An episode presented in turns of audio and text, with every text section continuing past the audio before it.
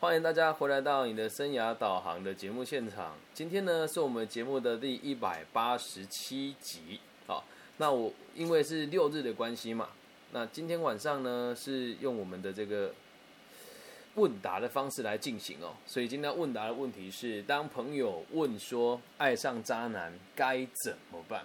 那会制作这一节的原因是因为今天下午的时候，我跟我一个大陆的学生在。讨论这个问题，他接下来会进到一个全世界前几大的这个语音的平台里面去担任这个营运的工作。然后在讨论完问题之后，他问我说：“老师，我想要问你一个关于爱情的事情。”我说：“好啊，你说说看，我听听看。”我先概述一下这个状况是什么。嗯，他有一个很好的朋友，就是好几年都没有谈感情了。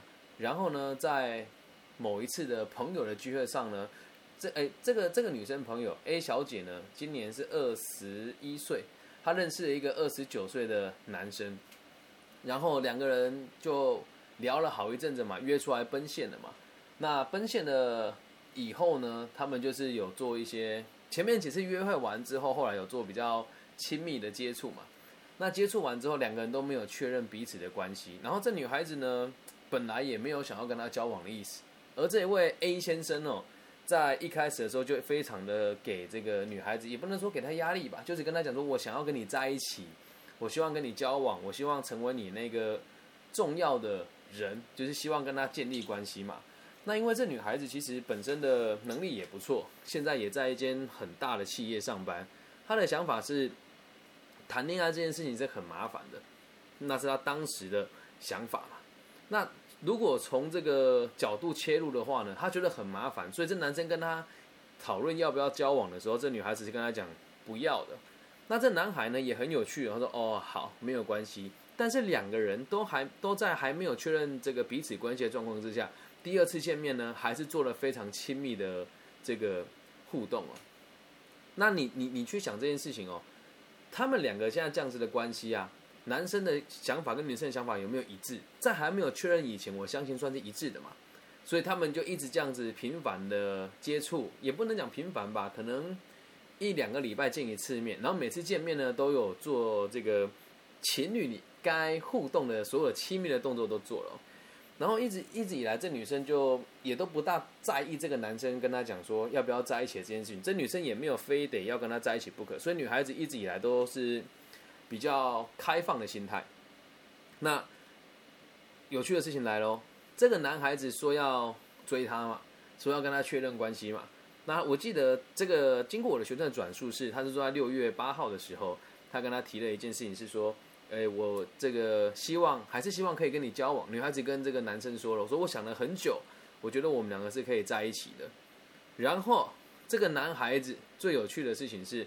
他跟他讲这句话之后，这男孩子没有跟他有太多的回应。到了六月十二号的时候，毕竟两个人都没有把话说开嘛。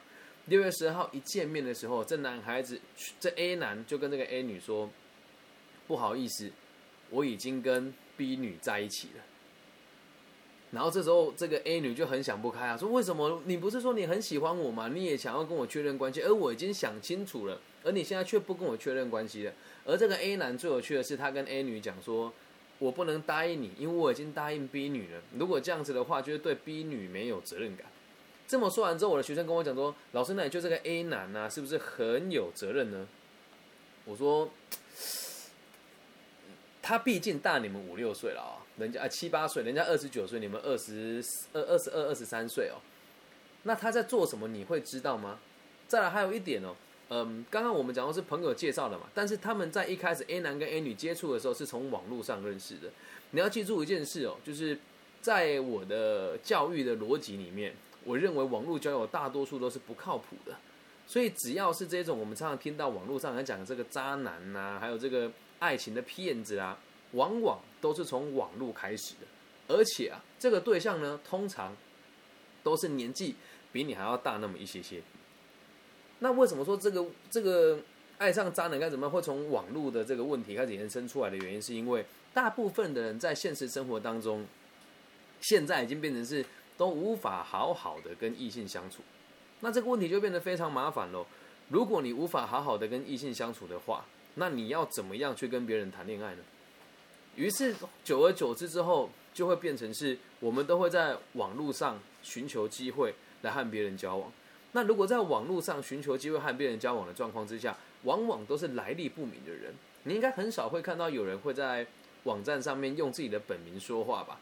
就像大家现在用，我现在在录制节目的同时，也在不同的平台做直播。但不管在什么地方做课程的这个邀约，或者是线上的课程，我全部都是用我的本名。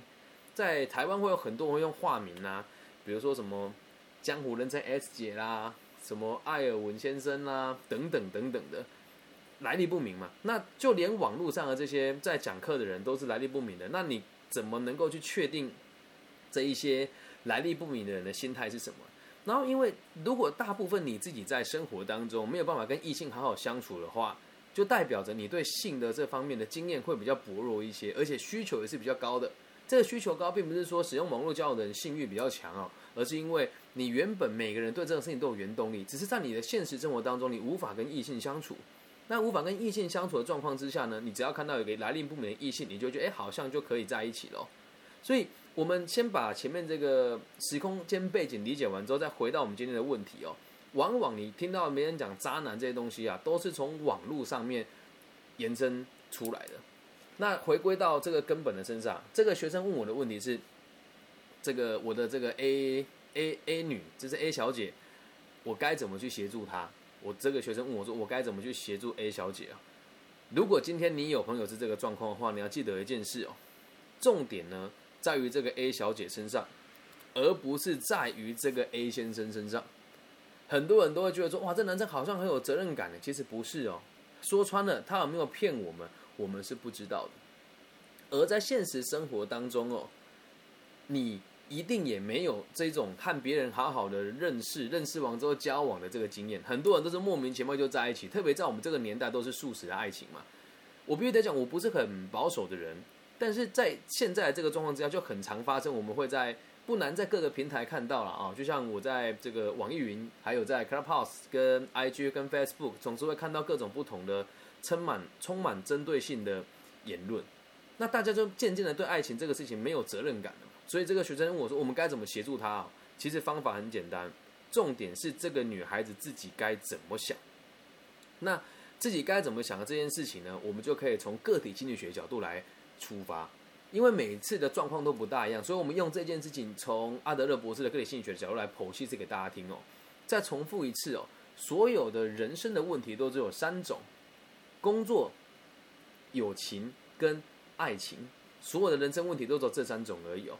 而这三种东西哪个难度最高？肯定是爱情的，因为工作这种东西，你和别人是同事的关系的话，下了班之后，你的同事就形同陌路了嘛，他就跟空气没两样。那如果今天是友谊的话，都是大家把身体跟心理都顾好了，我才有办法有多余的能量去爱别人。那第三个是爱情哦，爱情相相对于前面两个相处的频率会高出非常多。今天不管你上班，你也要想你的另一半嘛。在休闲娱乐的时候，你也会想着你另一半嘛。在你任何时候，只要有空，就想跟他黏在一起嘛。所以，爱情的这件事情是和他最百分之百紧密，而且相处频率最高的一种关系。那得先让这个女孩子知道，这三件事情里面，爱情是最困难的。那假设如果爱情是最困难的的事情呢？你现在搞不定也很正常。之所以你会遇到这个 A 男对你不负责任，你又没有办法拿他怎么样，原因就是因为。你对你自己的生活没有太太多的掌控性啊！你会对一个来历不明的男性产生得失心，这代表着什么？你现在生活完全没有重心，而且对自己相当的没有自信，对自己相当的没有自信。从正常的角度来讲哦，如果这个男的这么跟你说，你还认为他很有责任感的话，就代表你彻彻底底的掉入了这个男孩子所设定的陷阱当中。为什么讲它是陷阱呢？他的说法很像很负责任嘛。我已经答应 B 女了，所以我不能跟 A 女交往，这会对不起 B 女。但是不好意思，先生，你跟 A 女已经是有亲密关系了，而且在于两个人的这个确认关系都还没有明确以前，你就跟第三个人发生了这样子的连结还有承诺。那在前面你会说，那不是 A 女自己的问题吗？A 女自己拒绝人家的，哎，那这问题又来了，为什么？不能拒绝你之后，哎，为什么人家拒绝你之后，你就不能喜欢，你就没有办法喜欢这个人了呢？那代表你从头到尾都没有喜欢过他哎。有的人会说，那你这样子会不会是帮这个 A 女说话？A 女是不是因为有其他对象才跟 A 男这么说呢？其实没有，A 女单纯是她刚出社会，她对于未来充满了一切的憧憬，而她也好几年没有谈恋爱，对她的未来的工作呢也是这个相当可期的。那他如果在这个状况下贸然的谈恋爱，又对对方的来历不明，那 A 女所争取的这个空间完全都是合理的，啊她只是不知道怎么表达而已嘛。表面上看起来好像是 A 女不接受人家的追求，可是实际上 A 女自己并不理解，她正在试着了解这个男人的真面目是什么。而在这个状况之下，在没有人跟 A 女做这个解释之前，A 女会认为自己是不是做错事了，是不是辜负了 A 男？那 A 男是真的很伟大，成全另外一段爱情，从头到尾都不是这么一回事的，从头到尾都不是这么一回事的。那如果再从这个角度出发，那我们该怎么样去协助 A 女来做改变呢？先告知她这个人生的三大目标之后，也就是工作、交友跟爱情嘛。接下来再告诉她什么是真正的爱情哦。这个东西其实我们必须得讲，听起来好好像非常的假大空，可是实际上真正的爱情不过就这两句话。我在我的频道里面已经不止一次提到了。如果大家愿意的话呢，今天也可以把它写下来。然后发布在你的 IG 上面，然后再标记我的这个名字哦。这句话我觉得讲的非常好，听清楚喽。真正的爱情是丰盈自己以后再去饱满别人。真正的爱情是在丰盈自己以后再去饱满别人。如果你没有把你自己顾好，你本来就没有资格去跟别人谈恋爱啊。那都只是一种互相取暖罢了，只是一种我不够好，我找一个不够好的人，两个人来浪费生命而已。那你会说，哎，老师，那这个一般婚姻不就是这样吗？哎，你说对了，大部分人的婚姻的娶嫁娶的这个对象都不是他最爱的。那这个这个事情并不是，哎，怎么讲？过去的事情我没办法去改变它，但如果现在你听到了这个节目，你就更应该去理解，在你还没有准备好之前，你本来就不应该谈恋爱啊。如果你没有准备好以前，你遇到这些人的素质就到这个水平而已。这句话我相信很多人是听不进去的。但既然开了这个频道，自己本身也是从事教育工作的话，我就必须得把真实的话语告诉大家。那我们现在在这个主流的媒体上面，大部分人讲的并不是健康的爱情观念，而是对立的。大部分都会说：“我希望男朋友可以多体贴我一点啊！啊，我的男朋友很爱面子啊，或者是这个我女朋友很骄纵啊，或者在台湾会有这个所谓的。”私底下的社团就是一群男生聚在一起，然后来骂别的，来骂自己的老婆，或是一群女生聚在一起来骂自己的老公，这是现在环境的主流。所以当我这个学生跟他讲说：“老师，那我这么处理是错的吗？”我说：“当然是错的。”可是这咱们就是认为这男的不对，这女的也不对，我说两个都教训了一下。我说：“那问题就不是这个，就不是这么一回事嘛。我们该做的事情是让两边理解彼此真正的状况是什么。”而在跟这个 A 女讲完这件事情之后，她好像就能够理解了。哎，也对我怎么会去在意一个我认为不是很重要的人，在意到这种地步呢？而我这样子对他的否定跟这种憎恨感，其实是来自于对我自己的不够有信心，而且我会有一个声音默默的告诉我，我可能找不到更好的。那下一步该怎么做？我们刚刚有讲过这三个大目标嘛，工作、友情跟爱情。我就请我这个学生就跟他说，好，模仿他的口吻。他说：“你看啊，您现在啊这个工作上已经有一个很好的选择了。那至于这个友情上呢，你也有我陪伴您啊。那现在最后的就是爱情了。那爱情的事情，咱们得先把工作跟友情都丰满了之后，才有办法找到真正好的下一个对象嘛。于是哦，我们给予他非常具体的建议。”很多人都认为爱情的建议是要跟他针对于爱情的这个议题来开展，其实不是哦。爱情是我们每个人最后的需求，正所谓保暖思淫欲嘛，淫跟爱不能放在一起啊。但是如果自己本身的条件没有巩固好的话，是没办法没办法谈恋爱的。所以呢，我们就协助他一起来定定他接下来工作的目标。好，那什么叫工作的目标呢？就是他现在才刚入职嘛，那在刚入职的时候，他的薪资大概就是一万人民币。那我们就去设定，你进去报道了之后，公司会给你什么样的组织章程？而这个孩子所在的部门呢，就刚好是会计部门。那我们现在就去理解，你现在刚进去的时候，接下来受训完，你的公司会给你分配到哪个科目来做负责？然后在你这个公司的这个项目底下往上升迁有哪些机会，还有你应对的窗口有哪一些人，你有可能的发展性有哪一些，这是第一步，你得找到你生活的重心。接下来第二步，生活得要有娱乐。那什么是娱乐？我们讲健康的娱乐，运动，还有这个一些基础的这个社交的需求啦。所以我们就协助他一起设定运动的目标，并且开始有条理的阅读。那这有条理阅读，你就会发现人很有趣哦。嗯，我们都喜欢听别人讲爱情，但大部分人不会想要听我说，因为我不是主流的人。但在台湾，大家都很喜欢听一个人叫张兆志，但我个人认为他的论点。并不是非常的健康，我个人认为，还有我们台湾会有什么口罩男啊、王洪恩啊，这就是人家公认的爱情的专家，还有吴淡如啦，然后这个吴若权啊。但是我们仔细观察这些人的生活当中，他们并没有真的负责任的谈了爱情，或是用以身作则的方式来和他另一半相处。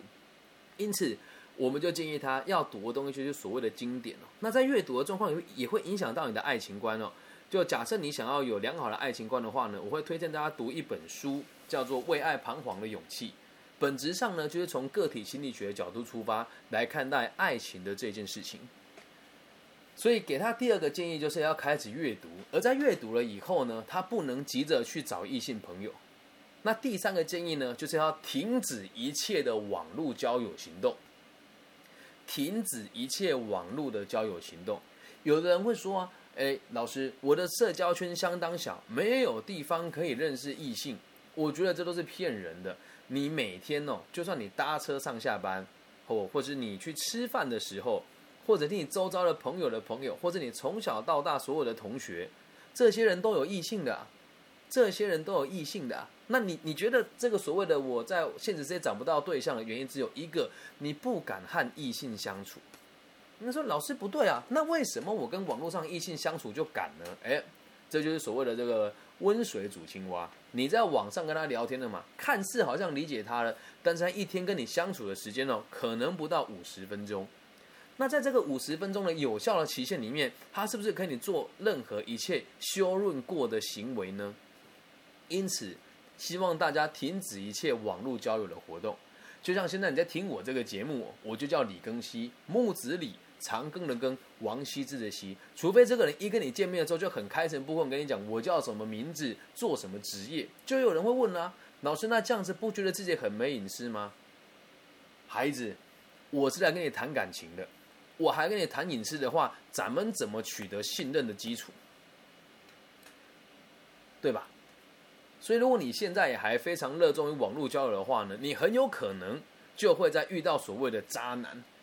那如果你自己没有这么做，看你周遭人在网络交友的话呢，你就会发现十之八九都是有问题的人。一定会有人说你这个想法太偏颇了。我周遭也是有人从这个网络里面呃奔现，奔现以后结婚的啊。我相信绝对有，但是你要看这个比率有多低，这个比率有多低呀？而往往你在选择做网络交友这个这个选项的时候，一定都是你在爱情遇到不顺心的时候，又或者是出发点就是想要玩玩而已啊。因为一开始就没有很强烈的这个互信的基础了嘛。那你说，那我们这样子讲，好像都把问题推给女生了。我再重复一次哦，这个女生从头到尾没有错，而这个男生呢，我们我们不能讲他错，但你要了解哦，这个男孩子的立场是，我喜欢你，我想跟你在一起。而现在他女孩子的回答是，我还没有想清楚。你也跟人家发生了亲密关系了，而也没有跟人家确认好我们现在是怎么样子的一回事，你就马上跟下一个女生在一起了。那有人会讲说他自己不答应的。如果你的爱情是因为得来自于对方提前跟你说我会愿意爱你，你才要爱人家的话，那这个爱根本就不存在啊。真正的爱哦是不求回报的哦。那你说老师自己有你自己有做到吗？我有做到啊。我如果爱一个人的时候，就记得一个原则。我能够以他最舒服的方式和他互动，并且不强迫他给我任何的承诺，而从我单方面的角度出发，我会告诉他我能够怎么陪伴你。听清楚了，这不一定是婚姻关系哦。我能够怎么陪伴你，这一点相当重要。就比如说像刚刚讲这个 A 男跟 A 女，如果两个人可以讲清楚是，我的工作非常繁忙，你的工作也非常繁忙，那咱们就两个礼拜见一次面，或者一个礼拜见两次面，剩下的时间不要给彼此太多的限制，这也是可以建立关系的啊。但两个人从头到尾都没有任何一个跨出这一步来做这件事情，那是不是就会造成彼此之间非常大的误会呢？这样能够理解吧？所以当你在批评某个人是渣男的时候，先不要急着给人家打分数，因为遇到这样子的人，自己也要负百分之五十的责任。这样能够理解吧？那希望这一集呢，可以让大家听完了之后，让你可以有一个方向，去告诉这个常常在爱情世界里面迷惘的这一群朋友，这个逻辑很有趣哦。你上一段感上一段感情啊，是被别人破坏的，那下一段感情呢，也很容易被别人破坏。那你上一段感情呢是去破坏别人的话，你下一段感情呢，你也会试着去破坏别人。回归到根本哦，你要看这些被惯性劈腿的人跟惯性劈腿的人，都会一直重复重复同一套剧本。所以用这样子的方式来带他们跳出这个奇怪的循环。那我希望这一集呢，可以帮助到更多这个在爱海里面，我们讲学海嘛，在爱海里面这个载浮载沉的朋友们。那也希望大家呢，如果以后也想听听我从个体心理学的角度来出发谈爱情啊、婚姻啊、工作啦、升迁啊等等的呢，都可以在我的各个平台留言。如果你是台湾区的朋友呢，就帮我上网 Google 我的名字木子李长庚的庚王羲之的羲。那如果你的地方所所在地在大陆呢，你就在网易云下面留言留言区频道哎留言区里面帮我做留言，我都会看到的。我的微信号是 B 五幺五二零零幺，也期待这边收到大家的回复。那这个非常开心的是，我终于在这个网易云的平台上收到第一位粉丝的私讯了，值得开心。那也希望大家可以多多支持我的频道。那以上就是今天全部的内容。如果你听得喜欢的话，记得帮我按赞、分享，然后订阅。好，那就到这边喽，谢谢大家。